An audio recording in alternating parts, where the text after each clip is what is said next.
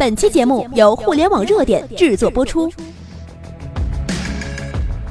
互联网头条新闻，重大事件，每天为你报道。再见了身份证，刚刚国家正式宣布。猝不及防，刚刚国家突如其来的宣布，让所有人措手不及。不久的将来，我们出门都不用带身份证了，有手机啊就可以了。十二月二十五号，广州签发全国第一张微信身份证网证，今后只要掏出手机，亮出网证，就能够办理政务、住宿、车票等等的业务了。十二月二十五号，全国首张微信身份证网证在广州南沙签发。这张微信身份证是由公安部第一研究所推出的，并由警方联合腾讯微信团队首先在广东试点试行。通俗一点说嘛，就是身份证的网络版或者是电子版了。预计明年一月全国推广身份证，可以说是我们的生存必备呀。不过，身份证上信息泄露也给不少人的生活带来了很多麻烦。据不完全统计，二零一六年我国通过不同渠道泄露的个人信息高达六十五亿条次，也就是说呀，平均每个人的个人信息至少被泄露了五次。身份信息的泄露给骗子的犯罪提供了作案帮助，像徐玉氏悲剧的发生就是因为信息泄露。北京时间二零一七年十二月二十五号，广州南沙分局联合微信官方在全国首发微信版身份证。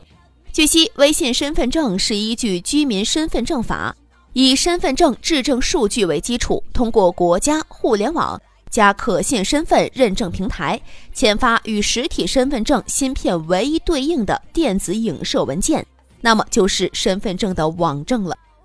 有了它呢，今后你不用每天随身带着身份证满街跑了，遇到需要出示身份证的情况，拿出手机，打开微信卡包，刷一下就可以了。那么刷脸就可以完成身份认证。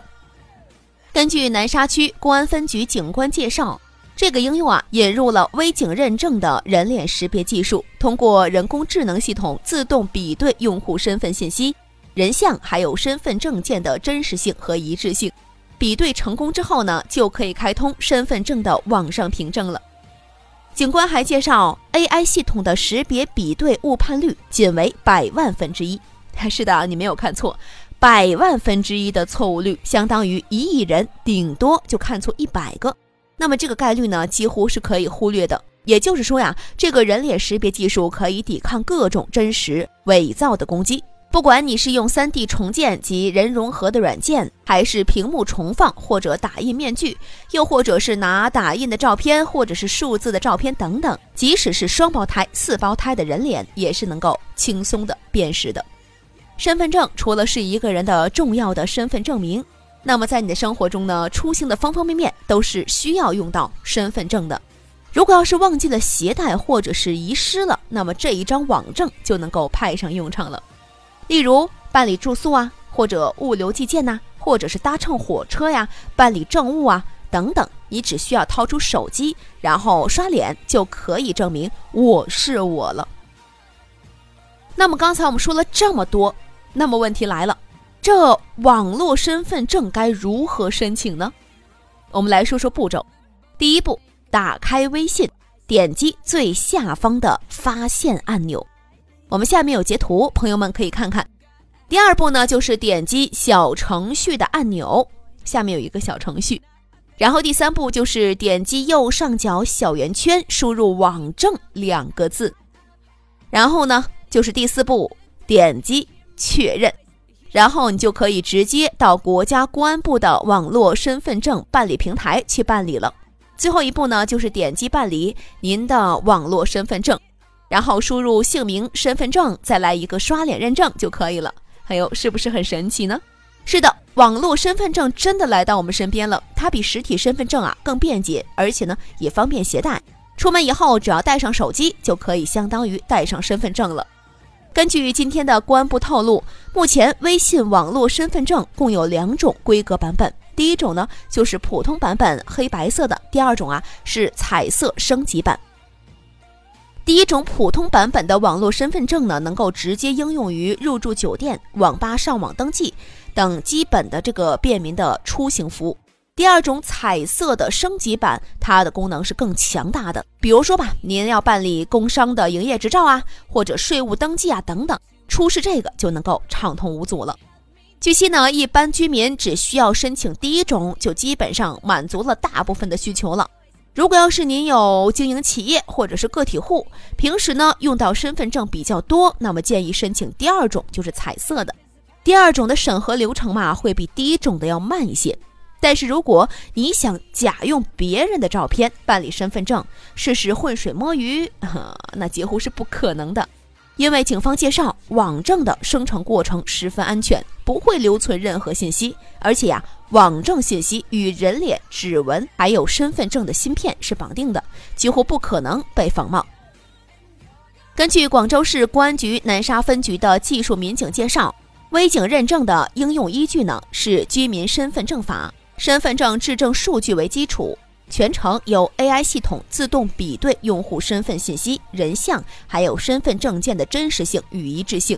比对成功之后，开通身份证网上凭证。身份证网证用于手机联网验证身份证实体证件的真实性和有效性，验证过程不在互联网空间传输，或者是存储公民的隐私信息了。我们下面有图片，大家可以看看。由于身份验证过程直接在公安部数据平台比对，而且呢是把这个结果返回给机构，不在互联网空间传输或储存公民的个人信息，所以说呢有效的保护了我们的个人隐私。中国巨变刷脸时代真的来了。马云曾经说，未来周游世界可能连护照都不要了，凭一张脸就可以在全世界畅通无阻。话音由绕梁未绝，一个靠脸吃饭的时代。就真的来了，微信身份证的横空出世，对各方可谓都是一个多赢之举的。政府相关部门节约了行政成本，提高了行政效率，可以利用新的技术来更好的服务社会。腾讯也笑了呀，经过这一仗啊，这微信用户的粘性进一步增强了，微信小程序也迈出了重要一步。要知道，马化腾对微信小程序可是寄予厚望的。他希望能够通过小程序这一个个的流动动态的代码，布局未来的 AI、AR、VR，还有抢占先机呢。还有就是广大群众也很高兴啊，今后我们出门不再用身份证了，只要带着手机微信和一张脸就可以走遍世界了。而且呢，今天扫你的脸可以验明正身，明天扫你的脸啊就能够看到你的信用。后天扫你的脸就知道能不能和你交往了，这个生活呀将因此变得更加便利。未来微信身份证的到来，不仅是以后的身份确认更加的方便了，同时呢也很好的保护了我们的隐私，极大的提高了我们的安全性。以前我们拿着一张身份证到处打印办理文件，所有的信息在不知不觉间呢就被记录了。现在有了电子身份证，无论是交易还是确认。只需要确认 ID，再也不用曝光大量的身份信息了。可见，一个靠传统身份证进行身份验证的时代即将过去了。把数字身份加载在手机中，全新的在线身份信息验证将成为未来的发展趋势。但今天仍有很多人，明明手机可以转账，偏要去银行取号。明明手机可以付款，偏要用现金让别人找零；明明手机可以买票，偏要去火车站排队。不要等别人靠一张脸周游世界的时候，你还在为护照啊、身份证啊、银行卡丢了而惊慌失措。这是一个快速迭代的世界呀，每天都是有新的事物诞生的。科技改变生活，未来还会有越来越多的新型科技服务于大众。很多铁饭碗的职位也要接受新技术的洗礼。